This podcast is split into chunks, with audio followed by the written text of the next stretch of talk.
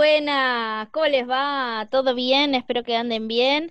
Eh, acá, acá estamos en un nuevo episodio de cualquier cosa. ya no sabe, no sabe cuál es su ciclo. Eh, charla con amigos, porque justo hablando de mi perra, está ladrando, empezó a, ladrar la de, la, de, la de mi mamá, entonces ella en cualquier momento va a hacerle compañía, así que me estoy concentrando en, en, en lo que está haciendo mi perrita más que lo que tengo que decir. Bueno, gente, es así, saben cómo es la cosa. Esto es charla con amigos bien descontracturados, así que van a escuchar los perritos, van a escuchar la puerta, eh, los vecinos, lo, todo, todo. Así que esto, es, esto es como, como es. Hoy tengo la, la, el placer, el honor de, charlar con, con otra de las escritoras que, que admiro muchísimo y me acompaña nuestra querida Gabriela Margal. Bienvenida. Hola, gracias. ¿Todo bien?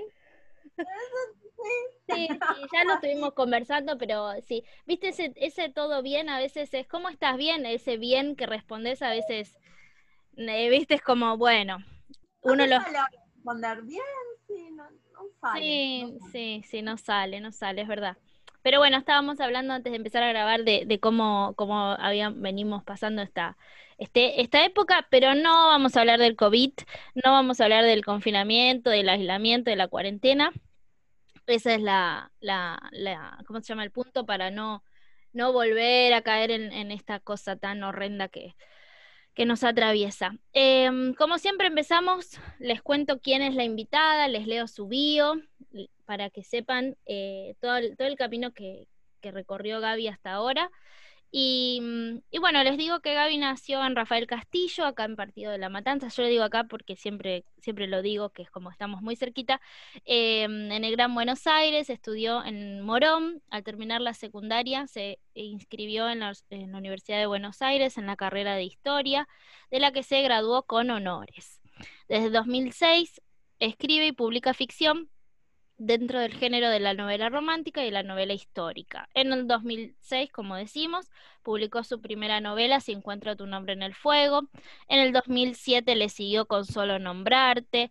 En el 2008, Lo que no se nombra. En el 2010 eh, publicó la novela titulada Los que esperan la lluvia. En el 2011, Ojos color pampa, amor fuerte por esa novela, ya lo, digo siempre. el 2012 eh, comienza a publicar cambiamos de, editorial, comienza a publicar sus obras bajo ediciones B. La primera novela fue La princesa de las Pampas. En el 2013 eh, le siguió la, hija del tirano. En el 2014 publicó una novela histórica sobre Mariquita Sánchez de Thompson, eh, llamada La Dama de los Espejos. En el 2015 su primera novela romántica contemporánea, basada en parte en sus experiencias como escritora y su interés por la obra de la escritora inglesa Jane Austen. La novela se llama El secreto de Jane Austen y tuvo un notable éxito, siendo editada en Argentina, México, España y Chile y traducida al italiano. En 2016 publicó Ese ancho río entre nosotros. En el 2017, Huellas en el desierto, eh, una novela basada en la historia de amor entre la escritora inglesa Agatha Christie y el arqueólogo inglés Max Mallowan por el sello Vergara Barte de Penguin Random House y en el 2018 junto a Gilda Manso, la colección de la historia argentina contada por mujeres que tuvo tres volúmenes. Y este el 2020 el plan era tener un Margal nuevo en la vida. Pero bueno, ya saben cómo es esto que nos puso en pausa a todos y, también obviamente a las, a las publicaciones seguimos. Mayo se extendió, sigue siendo, lo seguimos esperando. Mayo, no sabemos cuándo va a volver, pero paciencia que, que ya vendrá, ya llegará y tendremos un nuevo, un nuevo Margal. ¿Estás ansiosa por, por la salida de, sacando de que, de que se postergó, que lo que fuese que, que, nos pausó, ¿estás ansiosa que, que, conociéramos esta historia nueva? ¿O... Sí, estaba como loca. Eh, que le escribí el año pasado la novela y alrededor de entre mayo y noviembre del año pasado. Y la gente que me rodeaba y que sabía de la novela, porque yo soy de, las que no hablan de su novela, pero la gente a la que sí le hablo de mis novelas, eh, la estaba volviendo loca. Ay, y esto, y escribí esto, y escribí esto, y, y, ay, estoy re enamorada de la novela. Y estaba así, como, estoy enamorada de la novela. Eh, así que tenía así mucha ansiedad para por verla salir y por verla en, en el- en las librerías. Claro. Sobre todo porque la novela lle- llega a tener llega a tener su tapa. Yo tengo la portada de la novela. Ay, Dios, esa, esa es la manija, la peor manija del mundo. Es hermosa la portada. Eh, y, moría para que llegara abril, fin de abril, que llegaba la feria del libro, y ya podía soltar la, mm, la, la La tapa. Yo portada. tengo la portada desde febrero de este año. Entonces, eh, les quería mostrar. Es hermoso. Claro, me acuerdo que hiciste como Eh, una, una publicación así media solapada de unas florcitas que andaban por ahí, me acuerdo no, que no, no, no, no era no, no, no. no era, no era eso. Ah, bueno, No. entonces me confundí. No, ¿qué fue? No, Algo- no, no, no. Es muy específica la, la portada. Ah, ok. cuando me mostraron una serie de bocetos cuando vi la que me gustó. Y esta, ya está, no quiero más, no me importa nada, quiero esta. Em, y, y a la chica que lo diseñó también le había encantado, así que bueno, estábamos muy contentas, contentas las dos y bueno. Y bueno, y bueno, ya saben, todo el mundo ya sabe. Eh, pero como decía recién, ya va a llegar, ya lo vamos a tener. Lo, lo peor es que, como decimos siempre, decís, bueno, todo el tiempo de espera, ¿no? Primero, de que vos la Mm. escribas, porque todo el tiempo que vos te Ah, tomás claro. para, para escribir la novela. Después, eh, la novela ya está, está en el proceso editorial, todo el tiempo que se toma la novela editorial, para que después llegue al lector y te la lean en un día y te digan, Gaby, escribí otra. Yo les digo que la lean en dos días por lo menos, no me hacen caso, pero bueno. Toda la ansiedad y después se desva como que se va, como arena entre los dedos. Sí, eh, la verdad, para mí fue un- una suerte de duelo bastante importante eh, aceptar que, bueno, que era mayo, que la novela no iba a salir, no va a estar para la feria del libro, que no iba a estar la feria del libro, era también un duelo importante.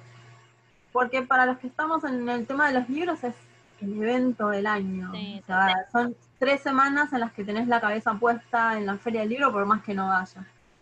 Em, y después, bueno, aceptar que no, que toda esa novela que, que yo había estado escribiendo el año pasado no iba a salir y, y que ahora, uf, y que ahora no. No tenemos, no tenemos fecha todavía, no te, no te dicen nada. Me imagino No, también que no te dicen como para no, no ilusionarte con una fecha que por ahí después se termine. No, no, pero no es que no tampoco es posible planificar una fecha, Claro. porque no se sabe cuándo, cuándo va a ser posible, digamos, la apertura de las librerías, la apertura de las imprentas para imprimir el libro. Imagínate que se, se pudiera, imagínate que sí, se imprime el libro. Publicar un libro en este momento es arrojarlo un poco al vacío de, de la nada, o sea, de la Claro. incertidumbre. O sea, el libro va a estar en, en algunas librerías y por ahí lo podés comprar, pero esa, esa libertad que tenías de ir a comprar el libro a la librería, Sí, de sí. hacer una reunión, de promocionarlo, de ir por todos lados, y todo eso no se puede. Entonces, por un lado es, es horrible que haya, haya tenido que suspender eh, la publicación, y por otro lado es, bueno, mejor. Sí, Mejor es verdad, porque a esta altura no podrías hacer todo lo que se supone que debería eh, o Sí, que se merece el libro, digamos. A, a, digamos, a su propio curso y la verdad es que no, no quisiera que le pase eso. Así que una vez pasado, a- aceptado que ya no iba a salir, ya está. Ya está, no, no- es algo que, me, que ya me preocupe. Sal, va a salir cuando, cuando tenga que ser, sí, sí, Pero- tal cual. Hay cual. otros problemas más, más grandes y yo los entiendo, así que... Claro, sí, sí, uno termina, con- o sea, lógicamente, la lógica eh, te dice que, que hay que esperar y que es, es así, que no queda de otra, pero bueno, a veces la ansiedad y el corazoncito como que Bueno, late, para el otro lado, pero bueno, hay que, hay que ser pacientes. Eh, la primera pregunta que siempre hago, que es la que él es el disparador de la charla, así que fíjate lo que me vas a decir, Gaby, porque depende de tu respuesta, cómo sigamos la conversación. La primera pregunta es, ¿quién es Gabriela Margal? Oh, no, No. sé quién es. ¿La, ¿Vos la conocés? A ver qué dice Wikipedia. Em, ¿Quién es? Es una escritora y historiadora. Y a veces historiadora y escritora. Eh, y a veces, cuando tiene fallidos, lo tuve una vez y me causó mucha gracia, dije que era una escritoria. Así que me gusta también esa definición. Es, Soy es una un- escritora que trabaja mucho con la, con la historia, soy una historiadora que encuentra en la historia una forma de, de contar historias que son ficción. Están- la historia y la, la escritura de ficción están como muy unidas en, en mi caso. bien. Eso. Bien, me acuerdo, me acuerdo que contaste de ese, de ese fa- acto fallido de que, que podría ser tranquilamente una nueva palabra, podríamos adoptarla tranquilamente. Eh, me acuerdo que, que lo contaste. Y mm, cómo, cómo fue em, tu, bueno, no quiero hacer una pregunta cliché porque la gracia es no preguntar lo que siempre preguntamos. Pero en este caso, como para darle, para darle un, una- un puntapié a, a- a la charla es, ¿qué llegó primero a vos en, en términos de ya adolescente o secundaria, ya per- pensando en un futuro, ¿no? ¿Cómo llegó la literatura y la, y la historia? ¿Cómo, cómo decidiste irte para ese lado? Eh, ¿Siempre te gustó? ¿Cómo, cómo fue tus primeros... no, fue, adolescente, fue de niña, de hecho. Ah, ya lo tenías repensado. Sí. Mira. Sí. Em, podría decirte más o menos 10, 11 años. Ya sabía que había cosas que me gustaban. En realidad llegó a la historia a través del arte. Porque mi primer amor es eh, el arte. Yo quería ser pintora. Pero no, no soy buena.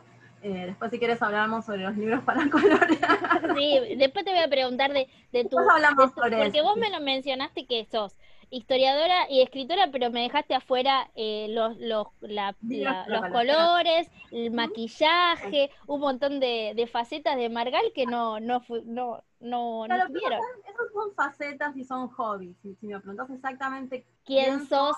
eso. Es lo que te define. Ujú, Exactamente. Bien. Pero sí, mi primer amor fue el arte. Sigue siendo un amor bastante, bastante poderoso. Eh, y como me gustaba mucho el arte, me gustaban los pintores renacentistas, porque en general todo el mundo los menciona a ellos primero, Leonardo, Miguel Ángel y todo eso.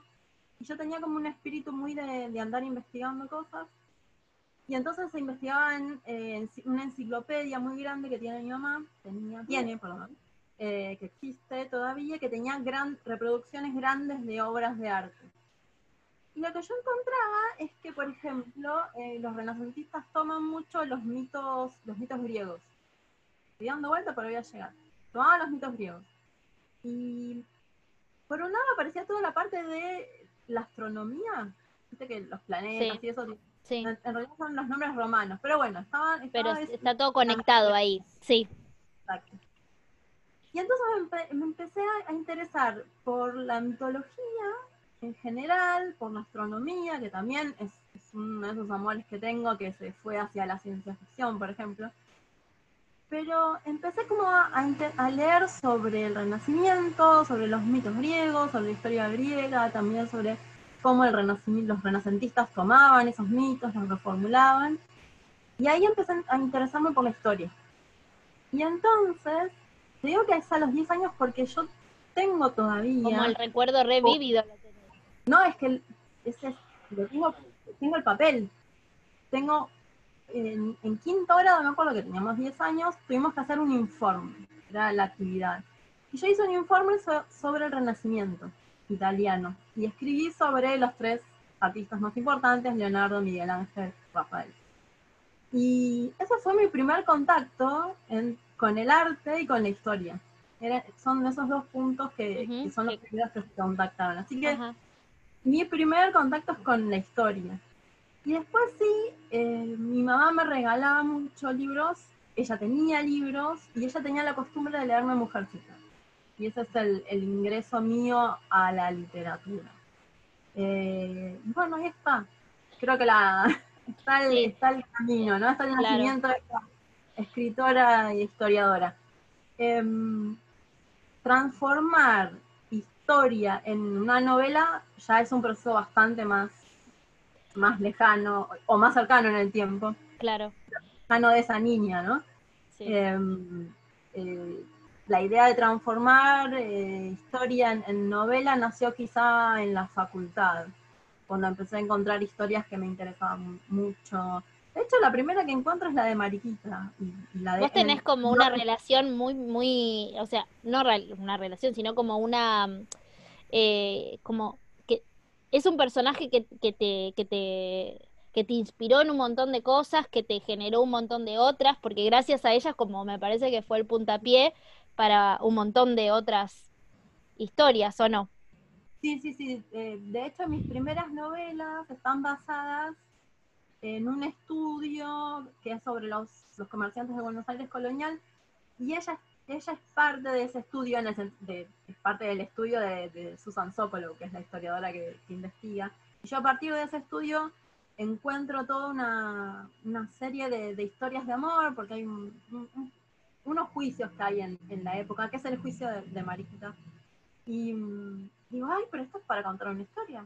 Y eso yo lo encuentro, lo sé, en 1997 cuando estaba cursando eh, Argentina 1. Y a partir de ahí dije, uh, acá hay una historia interesante. Y Mariquita me ha ayudado mucho cuando se trataba de el, tema de la vida cotidiana y de la vida de las mujeres. Con ella trabajé muchísimo antes de convertirla en personaje de novelas. O sea, en mis primeras novelas ya está presente Mariquita usada como fuente, no como personaje. Que en algún momento la pongo como personaje, no ojos color pampa está. Creo que sí. La primera vez yo la transformo en personaje. Ahí yo cuento siempre, en ese momento es que nace la idea de... Em, en ese momento nacía la idea de, hacer una biografía de ella. Pero después esa idea se, se, desdobla y escribo La Dama de los Espejos y después en esa, con esa misma idea nace eh, la colección de historia de la historia argentina contada por mujeres. ¿Por qué? Porque el, cuerpo documental que deja Mariquita con sus cartas, y sobre todo con sus cartas, es fascinante. O sea, yo puedo, podría dar un curso de historia del siglo XIX en Argentina desde 1800 hasta 1862, ponele, cuando me Mitre, usando solo las cartas de Mariquita. Entonces, es esa, ese corpus documental para mí es fascinante, la leo, me divierto, sigo encontrando cosas, sigo encontrando aristas que me gustaría contar. Aunque todavía tengo un par de... Con ella me gustaría escribir dos libros más, por lo menos. Ah, bueno, tenemos tela para cortar para rato. creo que por eso es cuando es cuando un historiador encuentra como una beta, dice, uh, con esto puedo hacer un montón de cosas. Bueno, con Mariquita puedo hacer un montón de cosas, porque ella dejó tanto, hizo tanto, dio tanto, era tan consciente de su propio lugar que, que sí, que puedo hacer mucho con ella. Si cuanto más la conozco, más puedo trabajar con ella. Es muy interesante. Hay, hay personajes que no te dan, o te dan una historia chiquita, o, no te dan nada, y personajes que te, siguen ofreciendo, incluso después de haberla leído durante, yo hablo de 1997, o sea, muchísimo tiempo, sí, sí, que la conozco. Sí. y además de Mariquita, te, eh, porque estás diciendo que hay personajes que, que, son así muy ricos en, en, todo lo que te dan, ¿te encontraste con algunos más que, que decís, bueno, esta, esto también acá hay como mucho para, para, para, para hablar, para contar, para traerla a la ficción? Otra Mariquita o por lo menos todavía no encontré otra mariquita, otra que me, me, diera tanta cantidad de mm. elementos. Pensá que Mariquita da, te da por lo menos tres historias de amor para contar. O sea. Por lo menos. Por lo menos. Em, y de una, una vida política y para hacer un libro sobre historia solo, solo hablando con mujeres. Em, y y esta conjunción de la posibilidad de contar una historia al mismo tiempo de hacer historia, que es lo que a mí me gusta, em, no encontré otro personaje. Mm. digamos, quizá la respuesta obvia para, para, lo que yo trabajo y los que me conocen sería Jane Austen. Pero Jane Austen no es tan generoso en sus cartas como es Mariquita.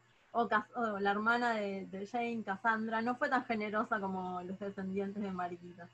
Em, de hecho, hay, parte de los documentos que deja Jane Austen que, desaparecen, que se sabe que son destruidos. Eh, Mariquita también destruye documentos, pero sobrevive mucho más y mucho más interesante. Lo que sobrevive de las cartas de Jane Austen a veces es, eh, muy áspero, porque es, como si yo te contara, bueno, si fui a ver a, Gachi, a Pachi, que eran todos de Sagitario. Y dicen más cosas que esa. O se murió tal persona, o nació tal, tal bebé. Claro, Mariquita te plantea todo un, digamos, un escenario. Sí. Habla de política, Le dice a Juan Manuel de Rosa, vos, ¿qué me venís a decir esto a mí? Vos. O sea, en, ese tono le habla a Rosa. Entonces, una mujer que es capaz de hablarle a Rosa así, para mí es capaz de contar muchas historias. Claro. Jane Austen em, es mucho más medida en, lo que puede ofrecer. ¿Cómo llegaste a ella, Gaby, a Jane? ¿Te acordás como esa, ese primer encuentro con, su obra? Sí, cuál es. Eh, Sensatez y Sentimientos, de Ang Lee, la película. Yo llego a ella a través de eso. No la conocía antes, no sabía quién era. Em, en una feria del libro, creo que cuando todavía estaba en el Centro Municipal de Exposiciones, o sea que hace muchísimos años de esa feria del libro, encuentro y buscaba Sensatez y Sentimientos, que fue un libro muy difícil de encontrar durante mucho tiempo en, acá en Argentina, encuentro otra novela de ella, que era, por casualidad, Orgullo y Prejuicio. En una edición muy fea, no voy a decir qué editorial, pero muy fea, que tiene los nombres, eh, los nombres españolizados. Entonces, Elizabeth Bennet es Isabel Bennet. Oh, no. Dios. Ay, como, como le hicieron a Bruno Díaz, que es Bruce Wayne. ¿Cómo le van a poner Bruno Díaz? Déjame de hinchar. Isabel, eh, y, cuando, la, cuando le dicen los sobrenombres, en lugar de decirle Lizzie, le dicen Bebel. Ay, no. No, es una edición muy terrible. Así que yo por eso tengo varias ediciones de Orgullo y Prejuicio. Es una edición también terrible, porque en el prólogo te, llena de spoilers. Spoilers tipo, ahora, perdón, no, ahora... Ya puede, quemen ese libro. Pero yo no la había leído y en ese momento Jane Austen no era, no era una, una autora tan conocida. Igual yo entiendo, es un libro que tenía 200 años, pero te dice, la, primer, la primera declaración de Darcy es un desastre. Entonces yo, cuando llego a la declaración de, Darcy, y yo no había, no había leído el libro, cuando llego a la declaración de Darcy, no me sorprende, me pasa nada. Claro, porque ya lo sabías, ya lo habías leído. Lo habían arruinado. Es como mm. si te arruinaran sexto sentido. Eh, claro. Sí, la, la, película. Sí, la película, sí, sí, sí, sí. Es como si te arruinaran eso, o sea, te claro. y Bruce Willis. Sí. Mm. Prestar atención porque no se, no se estaría comunicando con la gente. bueno, ahí me arruinaron el, placer de leer eh, Orgullo y Prejuicio con los ojos frescos. porque yo no, no, no, había película todavía. Estaba la, antigua película de Lorenzo Olivier. Pero no. Eh, ¿Lorenzo Olivier? Creo que sí. pero no, no, yo no había visto la adaptación de la BBC todavía. No estaba la, la, película, la, última es del 2005, así que no, no era ese momento. Eh, así que me arruina la declaración de Darcy. Me arruina. Creo que después cuando vi la, adaptación de la BBC, y bueno... Este, Recuperó ahí un poco de... de la... le pone el cuerpo a esa declaración y creo que ahí sí encontré como una pasión por esa primera declaración que es hermosa. Pero no, no, no, no, esa primera lectura de Orgullo y Prejuicio no fue la mejor. Eh, y, después, bueno, sí, después sí vino ya la, la Darcy Manía. Yo fui parte de, las, pocas mujeres de Argentina que conocíamos a Colin Firth antes de Love Actually, porque él se hace famoso con, con eso y todos lo empiezan a conocer a partir de ahí. Pero había, y del diario de Bill ah, Yo lo conocí con eso, sí. Claro, pero había todo, había un pequeño, minúsculo grupo entre las que me encuentro yo, que lo conocíamos de la adaptación de la BBC, porque habíamos visto 18 millones de veces la BBC, lo tenía, lo tenía grabado, en VHS. Sí. Para la, gente, los pibes que son los millennials que no saben que era un VHS, es una especie de cassette gigante. Bueno, no deben saber tampoco lo que es un cassette, así que. que tenía una cinta Ay, que sí, sí. en la videocasetera, donde uno podía grabar. Y yo creo que tenía dos o tres, donde tenía los seis capítulos de la serie.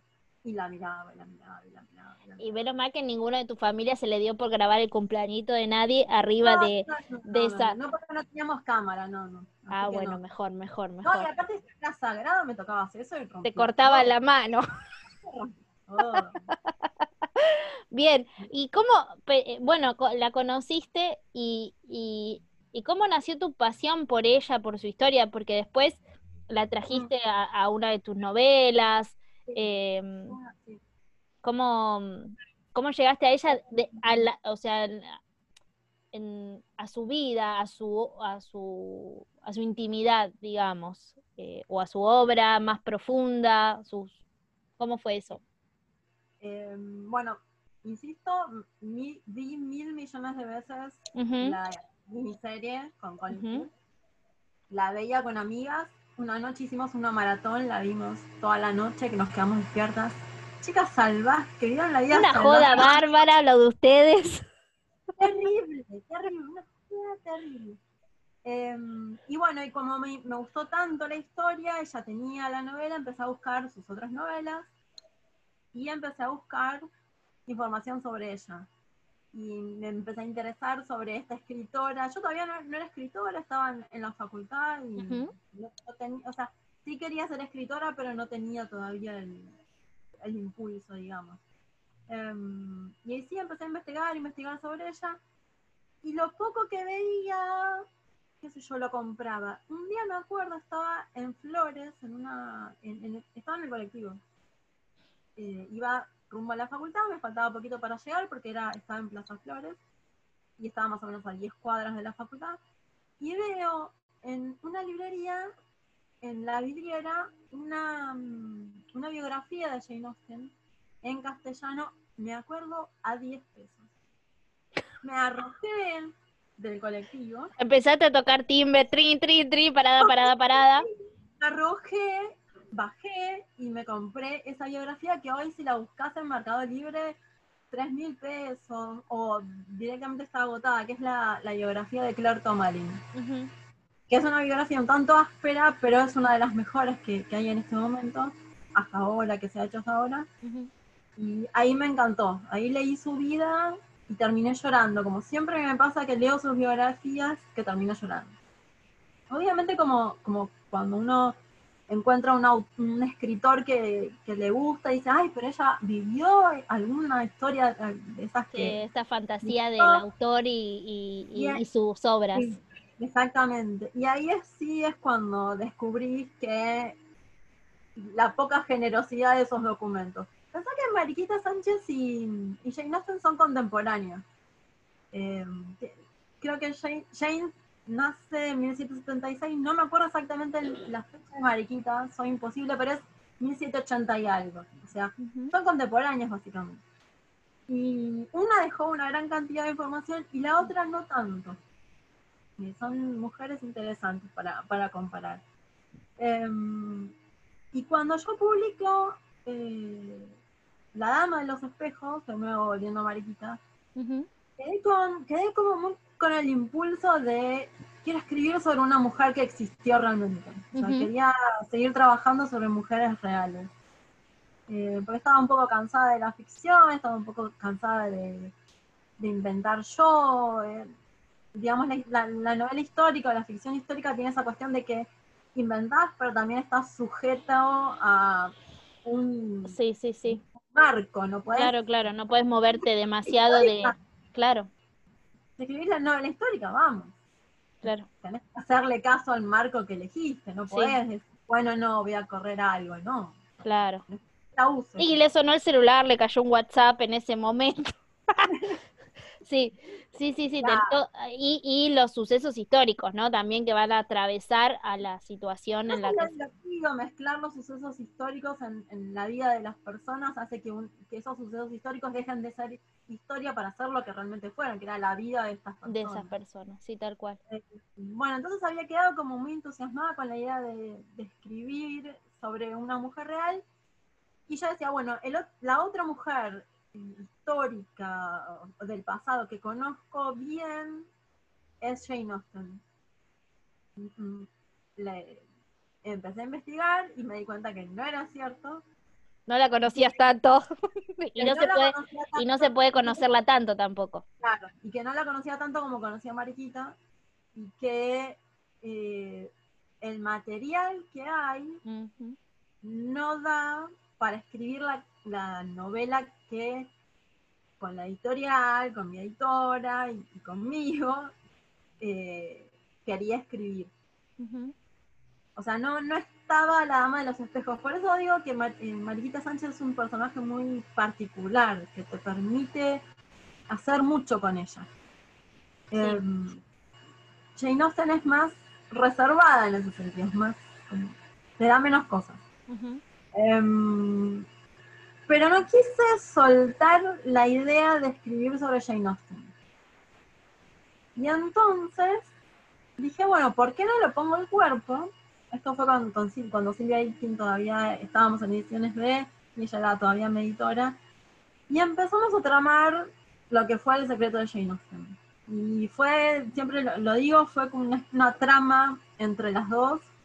Y fue mucho trabajo de Em, escritora y editora de ver cuál era la historia que iba a contar. Y esa, mm, la, historia final que está en el secreto de Jane Austen es el cuarto argumento que yo trabajo.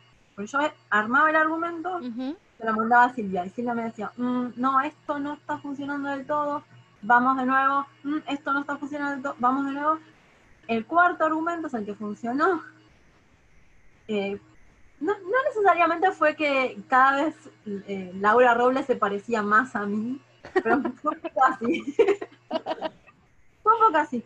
Pero es en el sentido de que eh, había cosas que a mí me gustaban mucho de Jane Austen y que me, me hacía comparar con ella o me identificaba con ella. Cosa que por mí con Mariquita no me pasa. Hay cosas Mariquita a mí me gustan, pero no me identifico con ella, no, soy exactamente lo que era ella. En cambio, sí puedo identificarme con Jane, con, venir de una familia totalmente humilde, vivir en un lugar muy apartado, no, no, no vivir en Londres, en el centro del, mundo. claro, en la cresta de la ola. No en el campo, en, en Inglaterra. Eh, tener, eh, digamos, cierta observación, cierto modo de mirar el mundo, y entonces empecé como a establecer esas comparaciones entre persona y, Jane Austen, y dije, bueno, ¿por qué no le ponemos, ponemos toda la carne al asador? Al asador. Y dije, bueno, vamos a ponerle, eh, vamos a ponerle ciertas características mías sin que necesariamente sea una biografía mía, que no lo es, no lo es. Esa es la, esa es la típica pregunta que te hacen siempre. Esa, esa es la de siempre. ¿Qué, qué tanto hay de, de Gaby en Laura? ¿Cuánto, cuánto, cuánto hay tuyo ahí? Y bueno, Laura es escritora y es historiadora. Eh, así que, pero ella primero es historiadora. Ella eh, hace historia, está estudiando en el CONICET, eh, sí, está, está, por doctorar, o sea, es es algo que yo no hice. La, eh, Laura elige la, carrera histórica y yo elijo la carrera de, la novela, de la escritora. Eh, claro. Pero esto de la, digamos, de la llegada a la novela, es, más o menos es medio parecido a lo que te pasó a vos con tu profe que siempre contás que por ahí el que, el que te animó o por ahí te o, para, para, escribir la novela es media parecida a la historia de Laura con vos en términos de novela, de creación de novela, de animarse a contar una ficción o no, nada que ver. No, nada que ver, nada que ver, no, incluso al titular de, mi cátedra, cátedra a, Bernardo no le gustaba que yo escribiera. Ah, mira, yo pensé que eso, eso era muy, muy de, No, no. de- de- de verdad. No, no, no, no. No le gustaba que escribiera precisamente porque, por lo que le pasa a Laura. Cuando escribe, Laura no puede investigar. Algo Claro. muy serio que pasa. Y es que, cuan- por lo menos es, es lo que me pasa a mí, cuando trabajo en una novela, yo trabajo en una novela eh, durante un largo tiempo, no tenés tiempo para hacer otra cosa. Y si Ujú. es una novela histórica y tenés que investigar, yo estaba, yo daba clases de lo que se llama el Oriente Antiguo. Babilonia, 1800 antes de Cristo, o sea, cosas muy extrañas. Y por el otro lado, escribía escenas con Juan Manuel de Rosas co- como personaje. Y esa disque- discrepancia hizo que un día yo llegara al- a la sesión de terapia con mi psicólogo. Vi el diván y le dije, ¿me puedo tirar a dormir? Porque el cerebro no, te daba más. No daba más. Tenía que entregar la novela y al mismo tiempo estaba corrigiendo los, los parciales de, de la cátedra. Y no, no daba.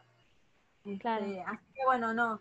No, a, a mi, al titular de mi cátedra no le gustaba que, que yo fuera escritora, precisamente por eso, porque me llevaba hacia Como otro relegar, relegar, digamos, lo, lo Sí, otro. sí.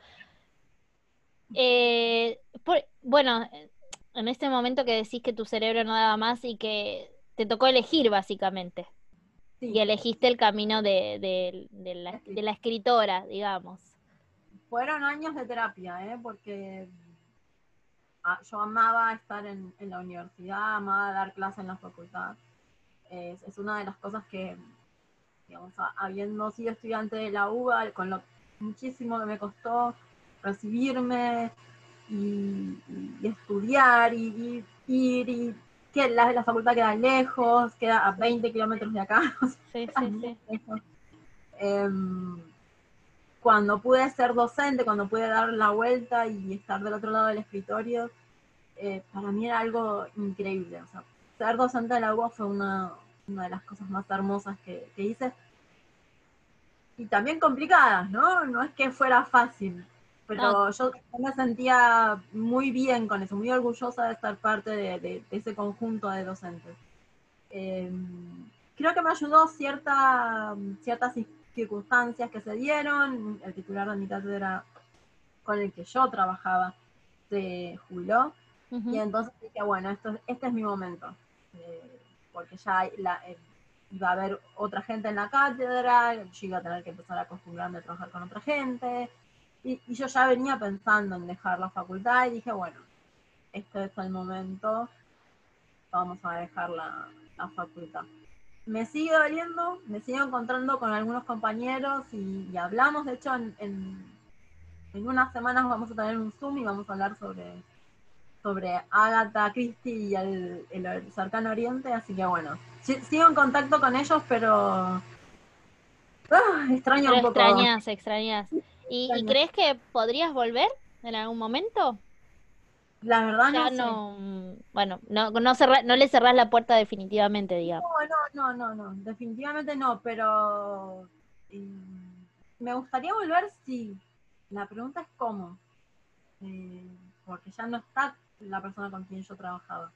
Eh, está un amigo mío así, qué sé yo, así que le digo siempre, no me das, no me dejas ser docente de una un curso, déjame dar una clase. Eh, y de hecho lo íbamos a hacer, porque el año pasado ya lo hicimos. eh, eh, es un ex compañero de la cátedra, trabaja también en el Joaquín B. González y lo Sí. hicimos. O sea, yo fui al Joaquín B. González a dar una charla sobre, sobre la colección de historias que tenía contada por mujeres. O sea, estamos en contacto, pero bueno, ahora justo salió la pandemia. La pandemia le frenó la, la vida a todo el mundo, sí. Hay mucha, mucha gente que tenía planes tipo súper eh, movilizantes de por ahí cambios de vida que, que se habían Sí. decidido y de, y de saltos al vacío, como les digo yo, que decís te arriesgás a, a cambiar un montón de cosas y bueno, bueno, cosas que pasan. Un gran corte de luz. ¿Viste cuando se corta la luz? Bueno, te como el año pasado, ¿te acordás que se nos apagó todo? sí, que se apagó todo el país. Bueno, así. Tal cual, tal cual. Ahora solo que más largo. Corte de luz de seis meses. Tal cual, tal cual. ¿Corta la luz? En la, en la cuarentena que estamos. No, no, no, no, ya está, era el, vi- Corta la calle. el- lo que nos falta, ¿no? Bueno, al principio, cuando recién, yo me acuerdo que le decía a, a mi mamá, le digo, bueno, hay que, te- hay que, tipo, cuidemos los datos, cuidemos el internet, no estemos tanto, tan, porque, porque, no sé, todo el mundo en casa era todas las redes, ¿no? Eh, WhatsApp, Facebook, bueno, lo que sea. Va Todo conectado a Wi-Fi. No aguanta, güey. Claro, no aguanta- y, y me acuerdo que salía en el, el noticiero, tipo, bueno, eh, por ahí va a haber como una especie de... Y yo decía, nos sacan el internet y todos acá No. nos matamos. Nos ma- No, no, estos, son, los juegos del hambre, ¿no? Claro, tal cual, no me jodan, acá nos están filmando, ¿viste? Eh, sí, tal cual. Eh, la mencionaste a, a Sí. es otra mujer de la de- que, que trajiste o que tomaste, digamos, para, para, para contar su historia, para, para darnos a conocer por ahí su lado eh, más romántico. ¿Cómo llegaste a ella? ¿Cómo, cómo se te dio contar su historia? De nuevo voy a hablar sobre la cátedra. Eh, Bueno, pero está todo relacionado, Gaby, es así. que nace ahí, nace ahí de- y de mi sordera, de hecho, nace. Em, eh, yo, en realidad yo conozco la historia porque conocí a Max Mallowan. Nosotros a Mallowan lo dábamos en la cátedra, lo mencionábamos en una de las clases. Mm, Digamos, hay eh, arqueólogos nuevos que uno lee, pero bueno, Mallowan era uno de los primeros eh, arqueólogos que hacía un tipo de especial de arqueología, y uno de los primeros que trabajaba en la prehistoria en el cercano oriente. Y este, me acuerdo, Bernardo dando clase, sus teóricos, estábamos escuchando, y escribía el nombre de Malowan, Max Malowan, en, en la, en el pizarrón, se daba vuelta y me decía, usted tiene que escribir la historia sobre Agatha y Max Malowan. Y yo lo miraba como, no, no, por favor, yo escribo novelas, ese, ese tipo de novelas no es para mí. Eh, yo sobre el pasado argentino, por favor, no, nada. Em, lo que me pasaba a mí es que yo no conocía exactamente la historia. Porque si vos me decís, Agatha estaba casada con un arqueólogo, yo lo tomo como un dato. O sea, para mí ahí no hay nada interesante más allá de que Agatha Christie está casada con un arqueólogo. El tema es que mil años después de eso, yo ya había dejado la cátedra, ya, ya estaba fuera. En Twitter, de repente había un link donde contaban la historia de Agatha y Max Mallowan. Y la empecé a leer. Y entonces lo que descubro es que primero ella le lleva 15 años. Y ahí mis ojos así. Claro. ¿Cómo? En 1930 se casa con. Se tenía 40, él tenía 25. En 1930 una escritora se casa con un. Primera luz de alerta. Tin, tin, tin. ¡Y mis ojos! ¿Cómo es eso? Segundo, se conocen en una excavación arqueológica. Así mis ojos, ¿cómo? Puedo contar lo que yo sé sobre Oriente. Y tercero, se casan a los seis meses de conocerse. Le ponemos el monio y escribimos la historia.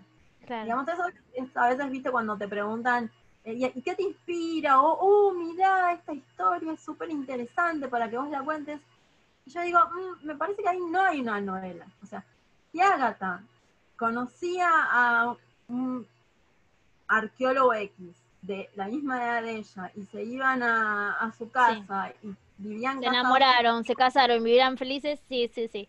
Ahí no hay historia. Claro. Hay una historia cuando yo veo Hay que hay una obstáculos y hay todo un...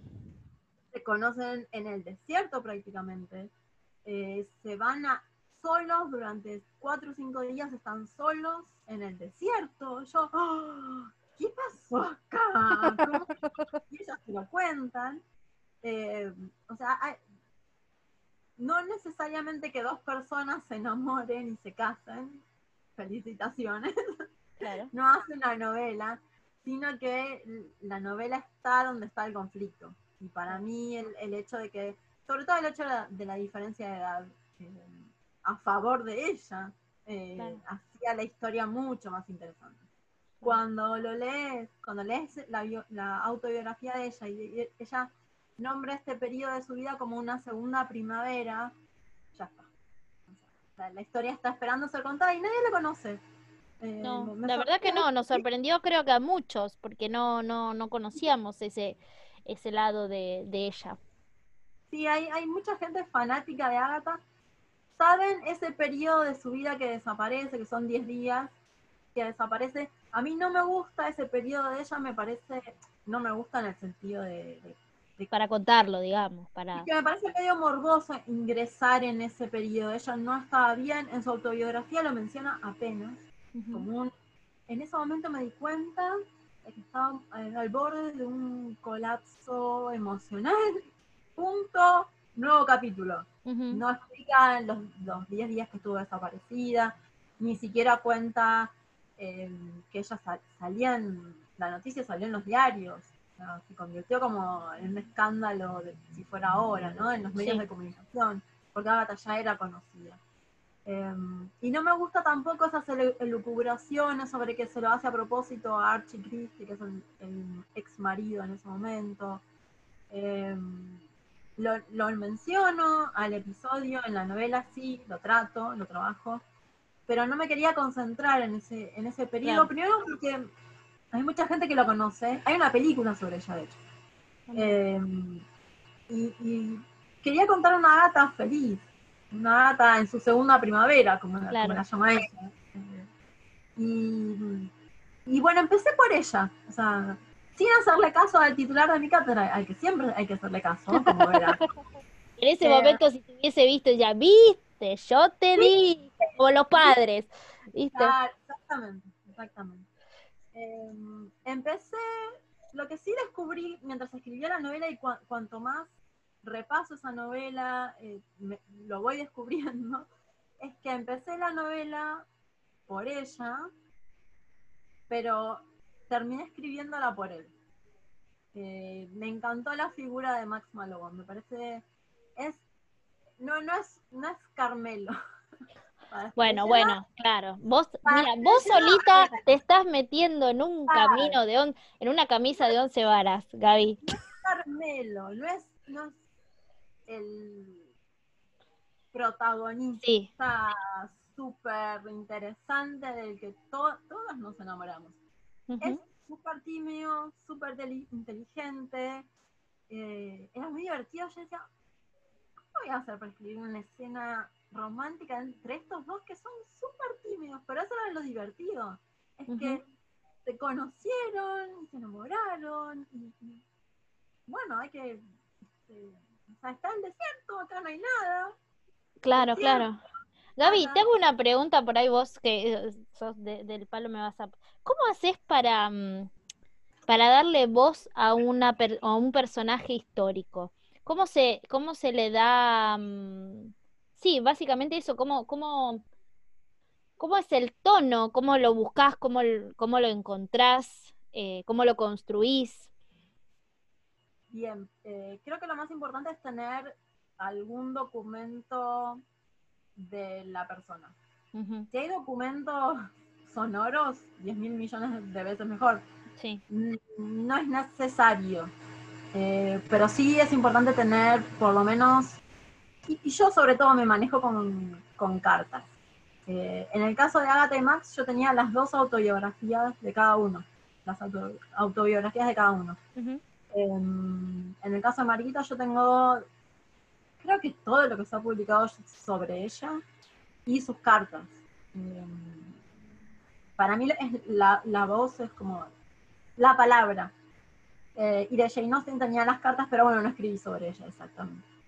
Y a partir de las cartas, em, crear tu propia versión de Agatha, tu propia versión de Max Malone, tu propia versión de Mariquita. Siempre digo que la Mariquita que está en la Dama de los Espejos es la mía, es la que yo veo, es la que yo creo que es. La real está ahí en las cartas. La, voz real es, la de ella, ¿no? es la que yo escribo es la que yo imagino que, está basada en la real.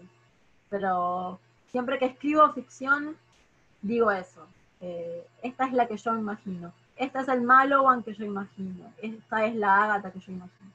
Em, y me baso, sí, trato de ponerle las características o las palabras que usan, em, repetir las palabras que usan, ver, por ejemplo, perdón, Agatha usa mucho los colores para describir el desierto. Entonces yo en la novela, no solo cuando Agatha habla, sino también en la novela, uso mucho los colores que ella describe para, describir el desierto.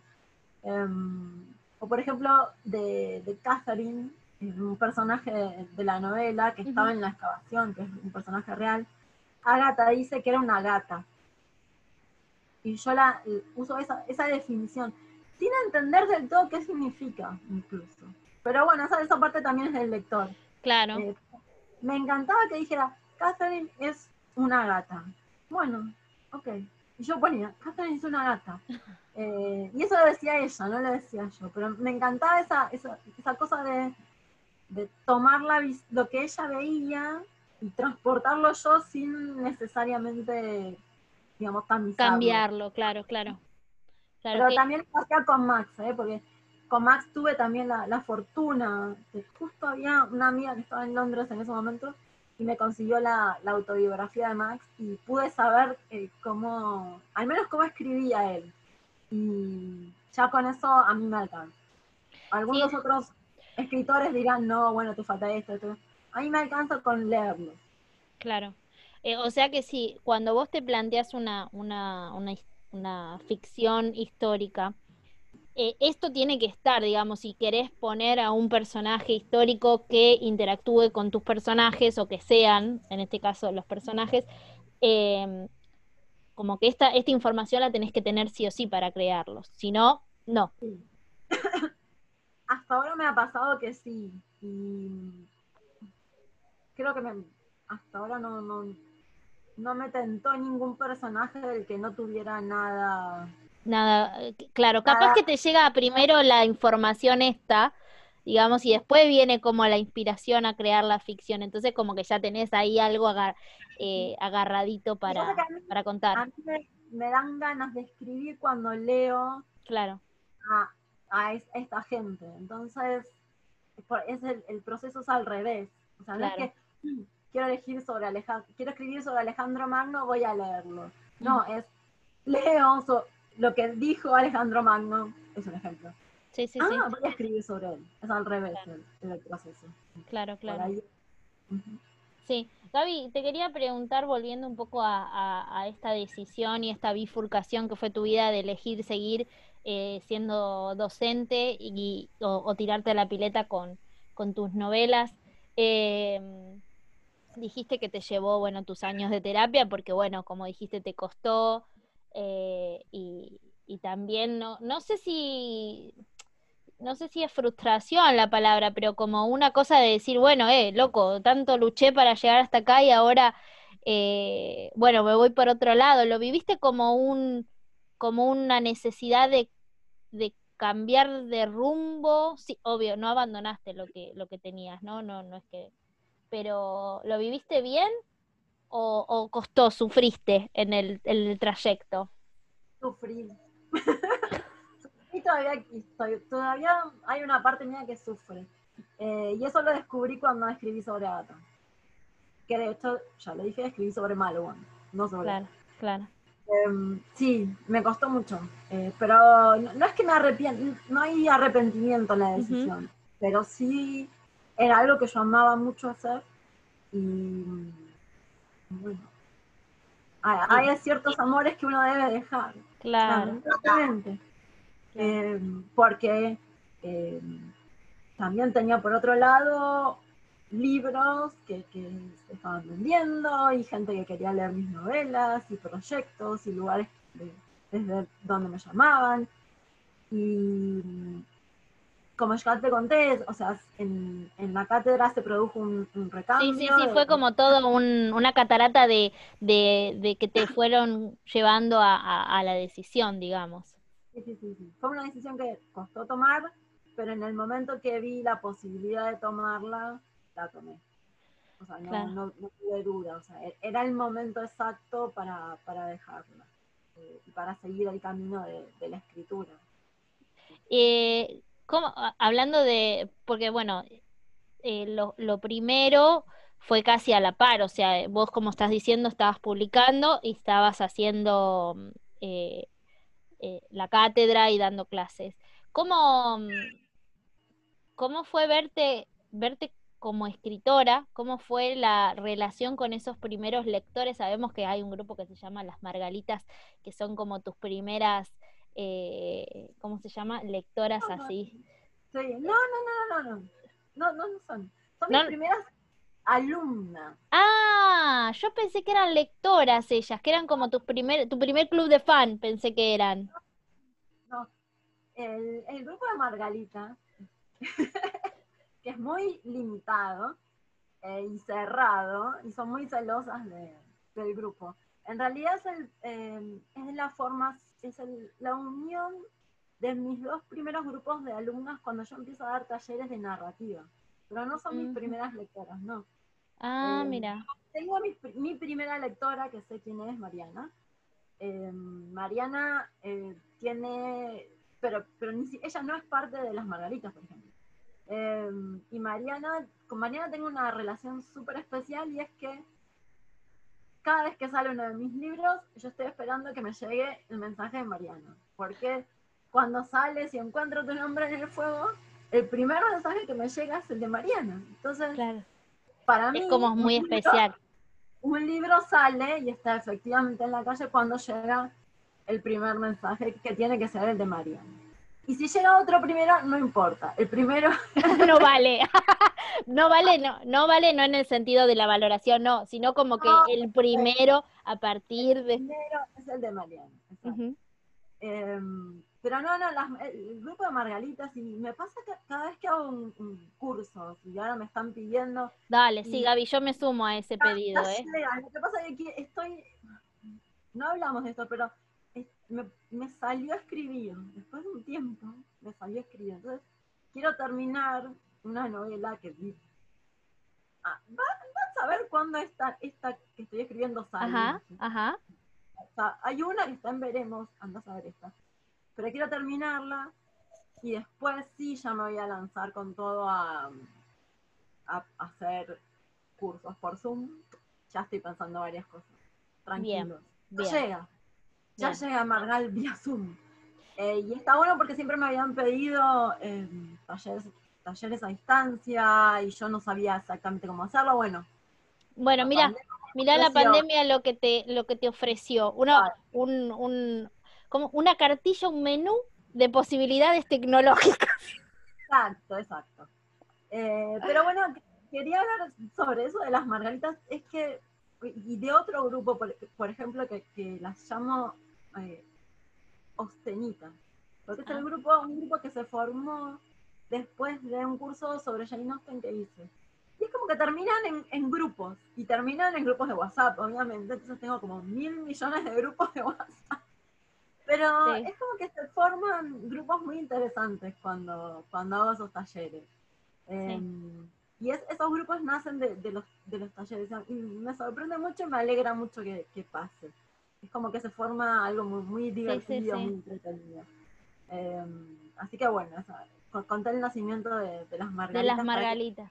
para llevar tranquilidad a la población, que no es que sean Las, un poco agresivas las- si hay un claro.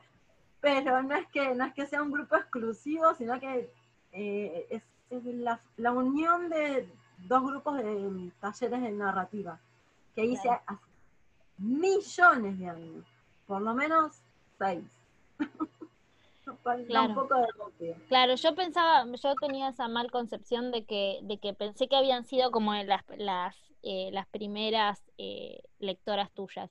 Pero bueno, no. ahí nos, nos llevó No. eh, la explicación. está Andrea Vázquez, obviamente la conoces. Ella es una de mis primeras lectoras y ella es parte del grupo de Margaritas, pero no, no, no, no, no, no es, no es, no, no es mis primeras, no son mis primeras lectoras.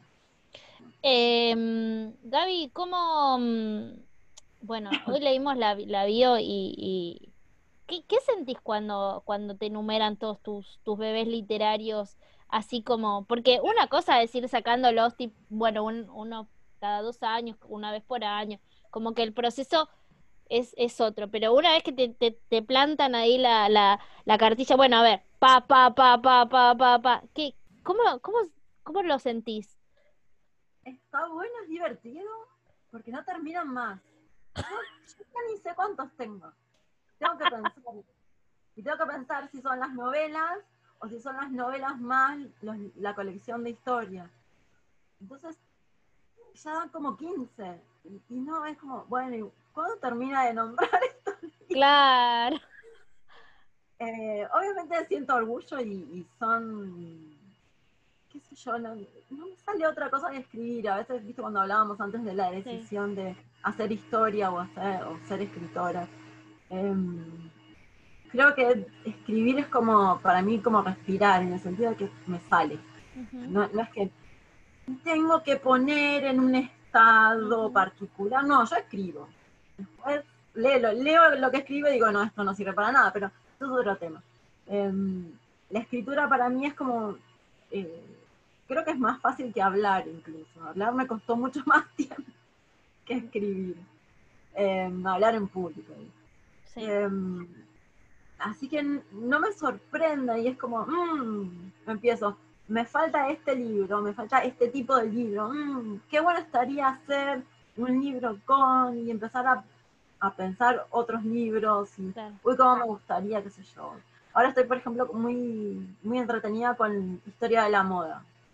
Fascinada, hace varios años ya que vengo. Sí, vi que colgaste unas cuantas fotos de libros que has conseguido. Y sí, acá hay muy poco, se consigue muy poco. Por suerte hay una editorial que se llama Ampersand, que es editorial argentina, que tiene una colección de libros sobre historia de la moda. Creo que los tengo todos. Creo que los compré todos. Son libros excelentes. Eh, y no solo se trata de eh, el vestido y que te digan cómo es el vestido y de qué tela es, sino que además eh, la historia del traje se ha convertido en una disciplina, así como historia de la vida cotidiana, historia de género. Entonces hay un montón de material que está saliendo ahora. Y en YouTube, en la pandemia, descubrí que hay historiadoras de la moda que además se hacen su propia ropa con métodos de la época. Y no sabes cómo estoy, teniéndome las manos Para Para- hacerte las voz. para hacer- empezar a hacerme yo ropa. Porque obviamente hacen cosas a mano, eh, sobre todo si es, eh, digamos, fines del siglo XIX ya había máquinas de coser. Pero había muchas cosas también que se terminaban a mano. Y ahora no sabes cómo estoy. Ya veo que, ya la vemos a Gaby dándonos, eh, No ¿cómo se dice? Tutoriales de cómo hacernos. Exacto, exacto, exacto. Y, y es muy interesante porque este- estos eh, historiadores de la moda han encontrado, eh, han tirado abajo muchos mitos que, que incluso yo como historiadora tenía, o sea, en la cabeza tenía el tema del corset, por ejemplo. El tema del corset creo que es el primer mito que haciendo una historia sistemática de la moda descubrís que todo lo que se decía sobre eso mm, no está, eso de que se apretaban, que lastimaba la piel, bueno, no, en realidad nunca usaban el corset sobre la piel, usaban una, lo que se llama, se llama una chemise, una camisa debajo, y empezás a descubrir cosas que son increíbles, o, o el tema de que costaba tanto hacer la ropa en ese momento, que usaban mucha ropa interior para proteger la ropa, para, para proteger ese vestido Claro. externo Que, que era el que realmente costaba y que, por ejemplo, una camisa de lino se hacía con cuatro costuras y puntadas y por ahí te- era algo que te podías reemplazar con facilidad y un vestido de seda, por ejemplo, era algo que no, porque la seda era cara y hacer el vestido con cada volado, etcétera, te llevaba mucho tiempo. Y te lo hacías vos, obviamente, si podías pagarlo, te llevaba plata. Claro, claro, claro. Este, pero descubrir eso y, y- y sobre todo descubrir que son historiadoras, entonces, que en general la mayoría son historiadoras, mujeres digo, eh, que hablan el mismo lenguaje de la historia, es particular el lenguaje de los historiadores, porque un historiador necesita fuente, fuente, con, con las manos así, pegando Claro. la. Sí, El sí, sí. historiador necesita fuentes, entonces ellas citan las fuentes, se fijan, corroboran.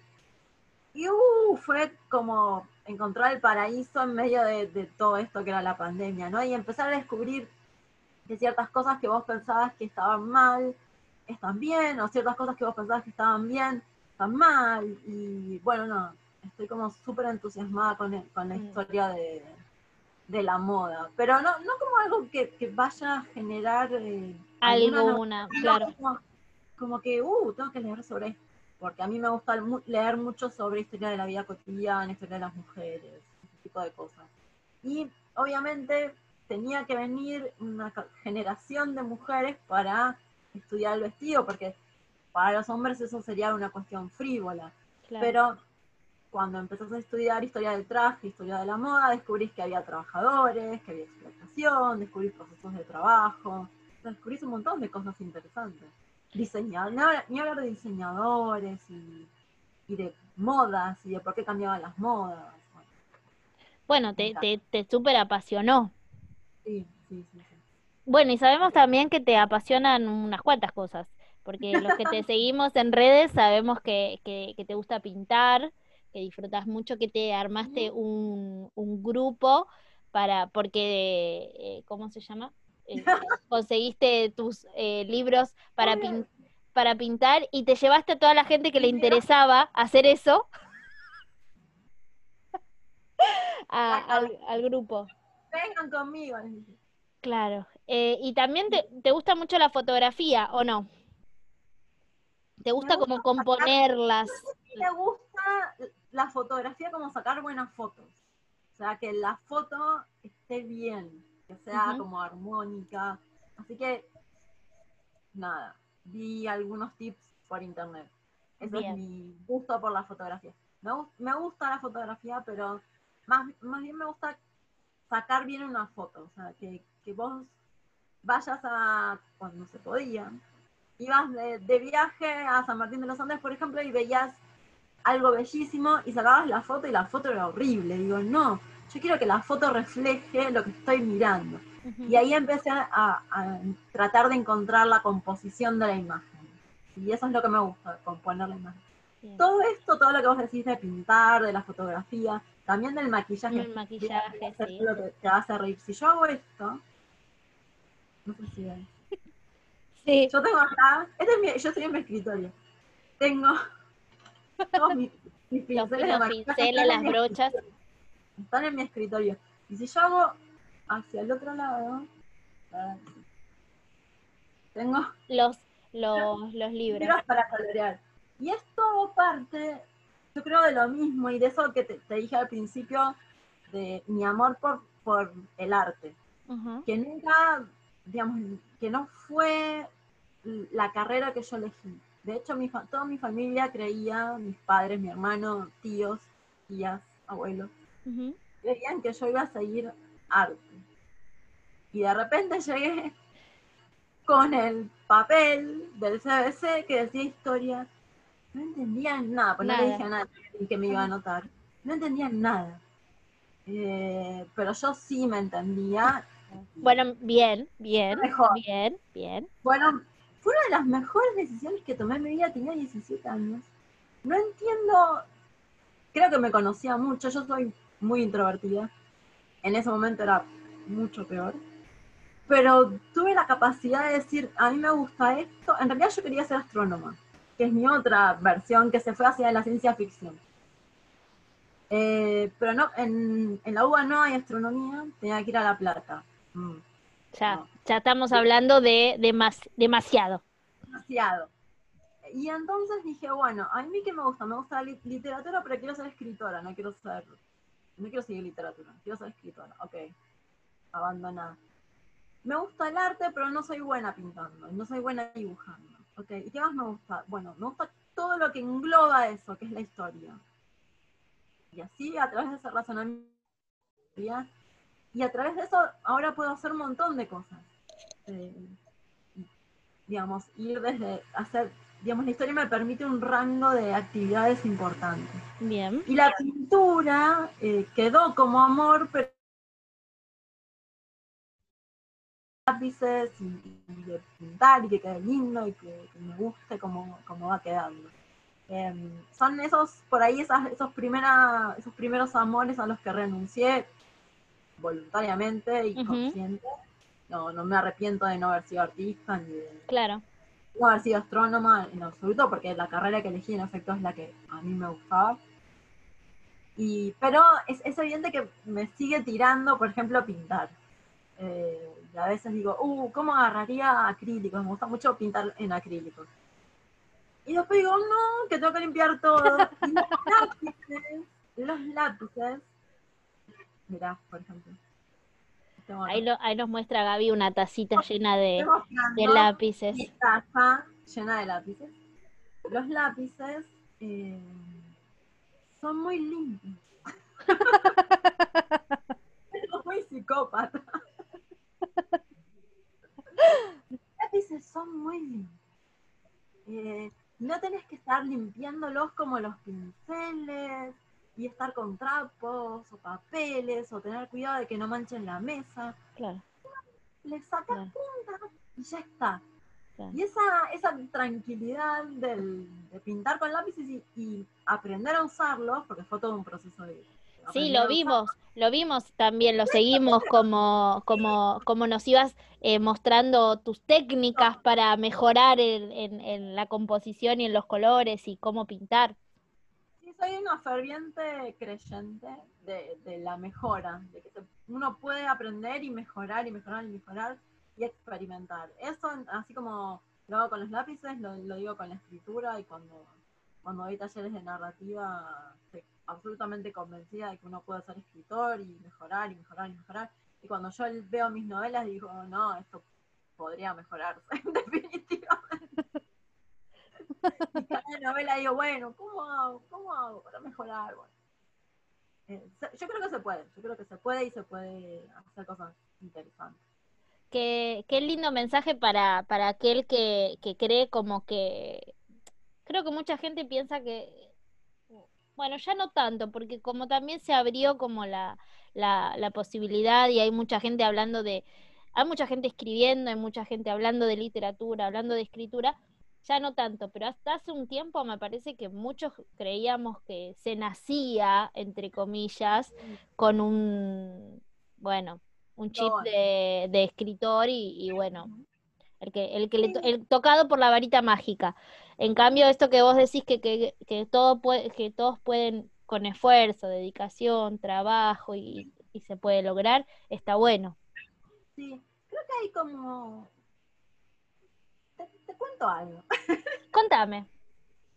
Eh, uno de esos talleres que tengo pensado es, una suerte de clase Em, que, sería como un contrapunto entre la inspiración y la creatividad. Porque siempre a mí me preguntan qué te inspira. Yo muestro los dientes enseguida cuando me hacen esa pregunta, porque no me gusta la idea de inspiración. A pesar de que me, gusta mucho la idea de la mitología griega, la idea de la inspiración parece algo mágico. Algo que de repente te llega de algún momento. Si sean las musas o una música en particular, o qué sé yo, como que es un en el que uno se, diluye y mágicamente aparece una historia. Cuando la verdad es que tienes que sentarte frente a la computadora en este momento y meterle pata, pegándole al, teclado y escribir. Y para eso la inspiración sirve, pero en realidad lo que sirve es la creatividad y lo que sirve es el trabajo. Eh, parece, hoy no, no quiero escribir, no quiero trabajar, no quiero trabajar, no quiero hacer eso. Pero cuando uno entiende que el trabajo en realidad es positivo y que lo que, lo, que es feo es que uno se le va la vida en un trabajo que por ahí no le gusta. Si el trabajo es el que te gusta, uno lo vive diferente. Pero si es un trabajo con el que no estás implicada, y que no tiene nada que ver con vos, lo que se llama el trabajo que te aliena, obviamente el trabajo no te va a gustar, va a estar asociado a algo negativo. Pero el trabajo en realidad es la transformación, en primera instancia, de la naturaleza, es decir, transformar, qué sé yo, un lápiz en una novela, a través de la escritura. Y no es, no es la inspiración lo que va a hacer eso, sino tu trabajo, tu creatividad. ¿A dónde iba yo? ¿Cuál fue tu pregunta? Eh, no, estábamos hablando eh, de, de, de, el comentario salió porque mm, de esto de que se nace escritor o no, que del trabajo. Exacto. esa idea de inspiración creo que también va unida a eso de se nace escritor. Ya nace así, ya nació así y... tiene un don. Tiene un don y las cosas le salen porque sí, porque nació así y listo. ¿Qué sé yo? Cuando ves bailarinas, cuando ves eh, artistas, no sé, cualquier, cualquier artista que veas, te va a decir, y si, y si no te lo dice, empezá a huir de ese, de ese artista porque te está mintiendo. Cualquier artista te va a decir que, eh, que, trabaja, que es trabajo, o sea, que, es... Eh, Esfuerzo, dedicación. Y que es sumamente satisfactorio cuando terminás, en efecto, una novela, vos lo sabes, Erika, porque también sos escritora, cuando terminás como yo un, este, uno de esos diseños para colorear, que también es súper satisfactorio, pero o cuando trabajas, un, terminás una obra de arte, o cuando, qué sé yo, una bailarina hace su mejor, su mejor, qué sé yo, presentación en un, día particular. Em, y por eso hay a veces, que se cuando un gran jugador de fútbol, vamos a poner una metáfora de fútbol, pero sirve. Que qué sé yo, Maradona a veces no tenía buenos días, Messi a veces no tiene su día, y son, son los mejores, son, no, no hay duda que son los mejores. Em, esa idea de que se nace, de, que no, no, yo no puedo hacerlo porque no tengo creatividad, es todo como una, una cuestión con la que yo eh, peleo bastante y con, la que me gustaría hacer un taller, ya voy anunciando, pero como una clase magistral para que entendamos que sí, que hay cierto talento, Sí, que, como algo, no sé si quizás talento, pero por ahí una facilidad para, para algo, ¿no? Que, que por ahí encontraste como tu, tu beta. Exacto. Por ejemplo, eh, yo tengo facilidad para las artesanías. Eh, entonces, me gusta el maquillaje, me gustan los pinceles, me gusta pintar, me gusta tejer, me tengo montones de artesanías en mi casa, todas pintadas, pero es algo que hacía mi abuela, algo que hacía mi mamá, entonces es algo que está en mi familia. Y, a través de eso fui aprendiendo. Eh, tengo facilidad para escribir. Por, una de las razones es porque desde que tengo 8 o 9 años escribo diarios. Entonces, desde esa época tengo la constancia de escribir. Claro. No es que yo escriba diarios cuando escribo novelas, es que escribo desde, esa, desde hace muchos años. Entonces, eh, es, es, una cuestión de, de construcción sí, de construcción y de que en algún momento, voy a volver a, la metáfora deportiva, eh, ¿conoces a Michael Jordan? Sí. Gran jugador de básquet. Sí. Em, en algún momento, no, solo él, pero se decía cuando estaba en su mejor momento en un partido que estaba en la zona. Michael, Michael Jordan está en la zona. Intratable. El tipo hacía 30 puntos en 10 minutos incontrolable, o sea, la metía desde cualquier lado. Pero Michael Jordan entrenaba todos los días para en algún momento llegar a esa zona. O sea, es una conjunción de trabajo y de que sí, en, en un momento vas a llegar a estar en esa zona, pero hay que saber que esa zona no siempre está. Y que Michael Jordan puede tener... Y que no es permanente tampoco. No es permanente. Y que cuando no es permanente, la creatividad es la que hace que sigas escribiendo ese libro o que sigas pintando ese, ese, cuadro, que sigas, qué sé yo, pateando la pelota como hacen los, eh, los, jugadores de fútbol. O sea, no se puede solo confiar en, en ese instante de inspiración. Yo, existe, ¿no? No voy a decir que no exista, pero, eh, pero si no está sostenido por una disciplina. Yo soy muy brava con el tema de la disciplina, pero por una cierta disciplina eh, se te va lo vas a perder, porque no es un estado permanente. ¿Te gusta como tema de, taller? Me encanta, me, encanta porque me parece que le viene como al pelo a y viene a demitificar un montón de cosas que, que a la gente que recién, que, que, recién empezamos, que queremos escribir, y que por ahí esto que decimos de, mm, de, de no es soplar y hacer botella, de que tampoco es, hoy, hoy se me ocurrió una super idea, bueno, y hay que construirla, hay que hacerla, y que si vos querés, eh, me sale eh, en inglés como achieve, como conseguir, em, ¿cómo se llama? Algo con eso, tenés que trabajar. Y como vos decís, no es solamente esta idea, sino que, bueno, seguimos y otra. Sostenida por un andamiaje que tiene que ser construido con fuerza. Tiene que, tiene que tener una estructura. Eh, Exacto. Sí, me encanta, me, encanta. Anótame, anótame ahí en el... Porque es el, el primer, lo, pienso como una clase y donde primero hablo yo y después habla el resto de, la, gente que, es partícipe del curso, porque es una de las cosas con las que siempre me encuentro y digo, no, no, es la, inspiración existe, no te digo que no haya un momento, estaba repasando la, la novela que estoy escribiendo ahora y digo, oh, este capítulo, en este capítulo yo tengo la novela en la cabeza. Y con, con la idea, la novela en la cabeza escribí este capítulo. Pero hay capítulos donde, te juro, es tecla por tecla, por tecla, por tecla, que voy escribiendo las palabras y no me salen.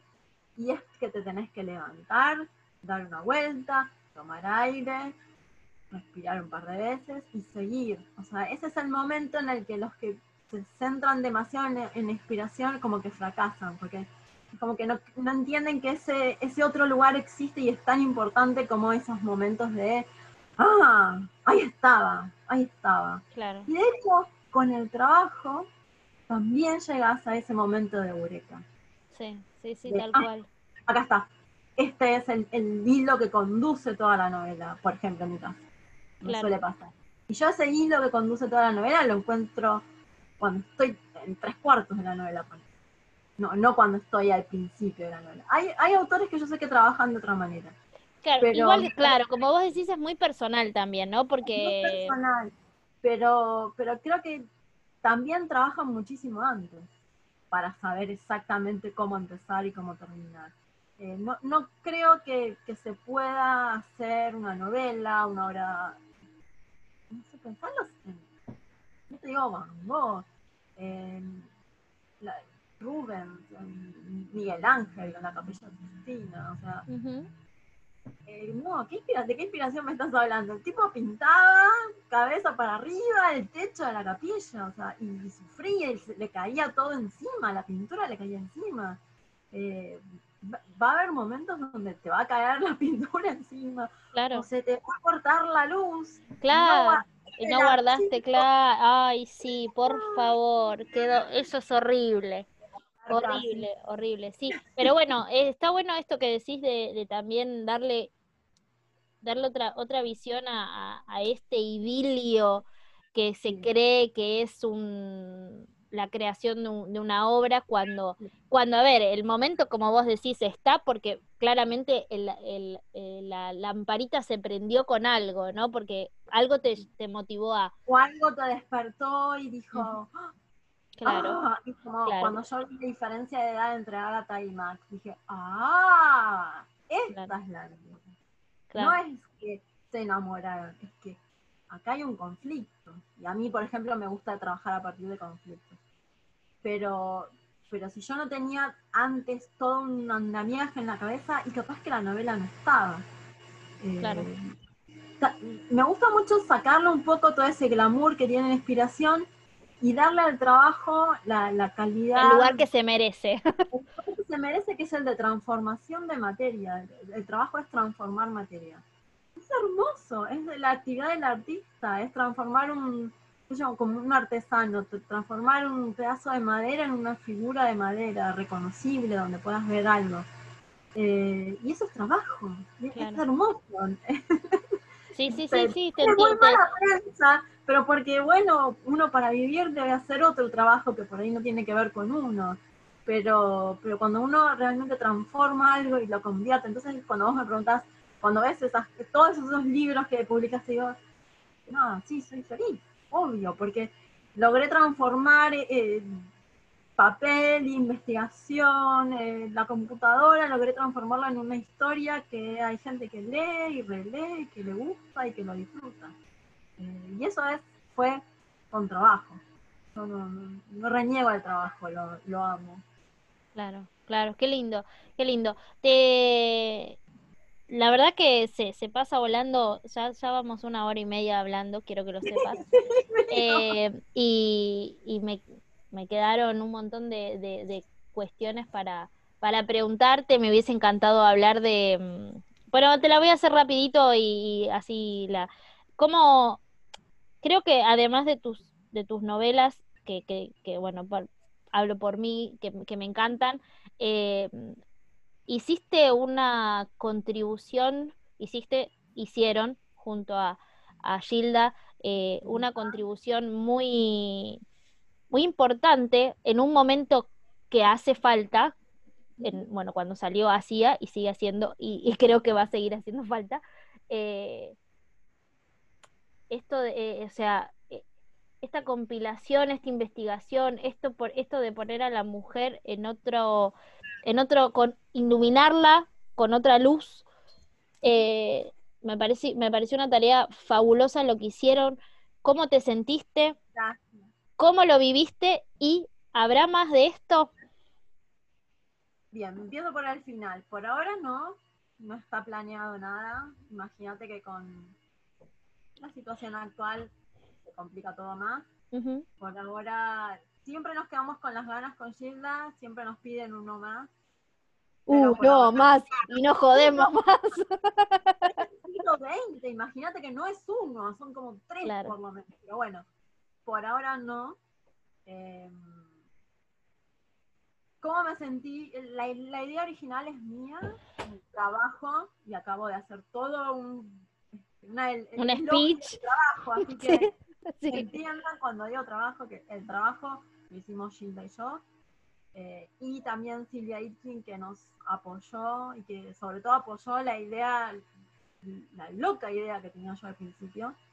Em, y cómo me sentí, me sentí muy feliz porque em, yo había sido docente en la universidad, ya lo hablamos, pero nunca había hecho, mi, mi título es en docencia, lo adoro, y nunca había hecho investigación en historia. De hecho, la, colección es de divulgación, es decir, no es una investigación formal en historia, sino que yo trabajo, perdón, trabajamos con, em, con lo que es la divulgación de, la historia.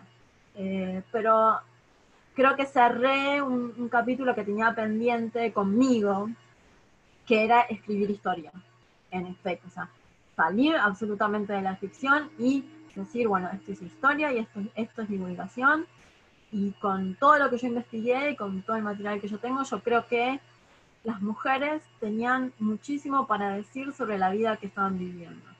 Y, no las conocíamos. Y, cada, y ahora que leo con esa matriz de, eso que yo escribí hace, eso sí, lo digo, lo escribí yo porque lo escribí yo, de hecho, que es que si nos contaron una historia sin mujeres, nos contaron la mitad de la historia, lo descubro cada vez más.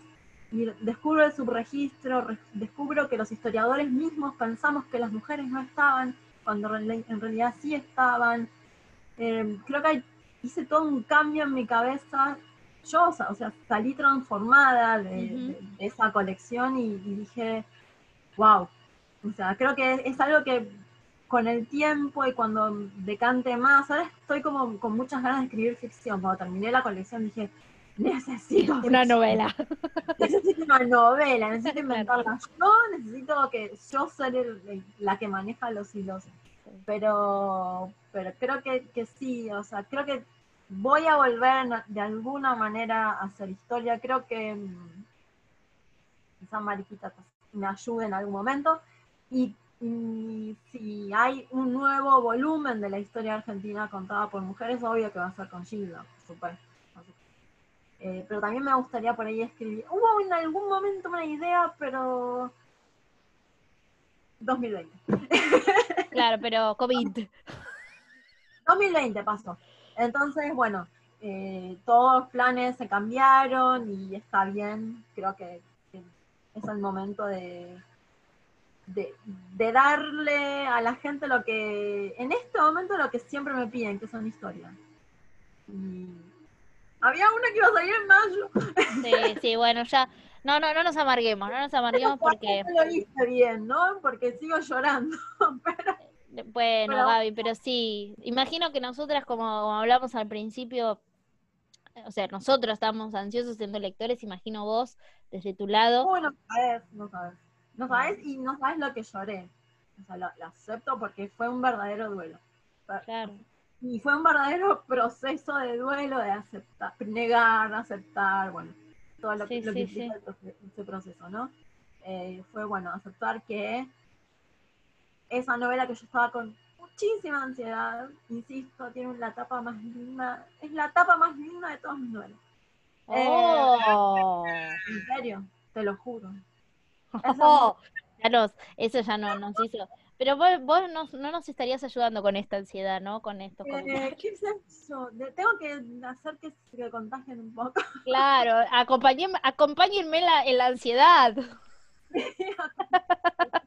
compartido, que sea compartido. Claro, claro. Bueno, Gaby, ya saldrá, ya, ya va- vas a ver que la próxima vez que nos, nos veamos en persona eh, va, va a ser con ese, con esa novela en el medio entre manos, seguramente. Eh, bueno, desde ya te súper agradezco eh, haberte, haberte sumado a, a la charla. Para mí es un, siempre un honorazo y un placer hablar con vos, escucharte y espero que, que vos también lo hayas disfrutado.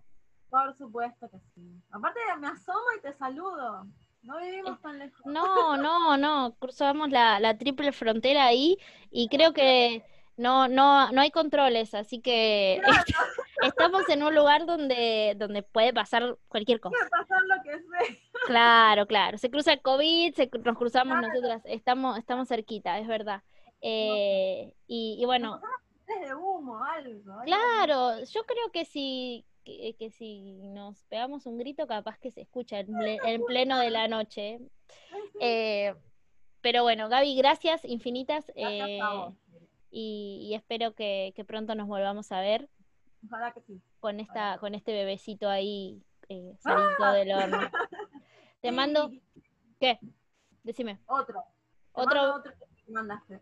Un beso gigante y, y bueno, a, lo- a la gente que está del otro lado, que, que siga escuchando los, los podcasts, que, que espero que, que lo hayan disfrutado tanto como nosotras.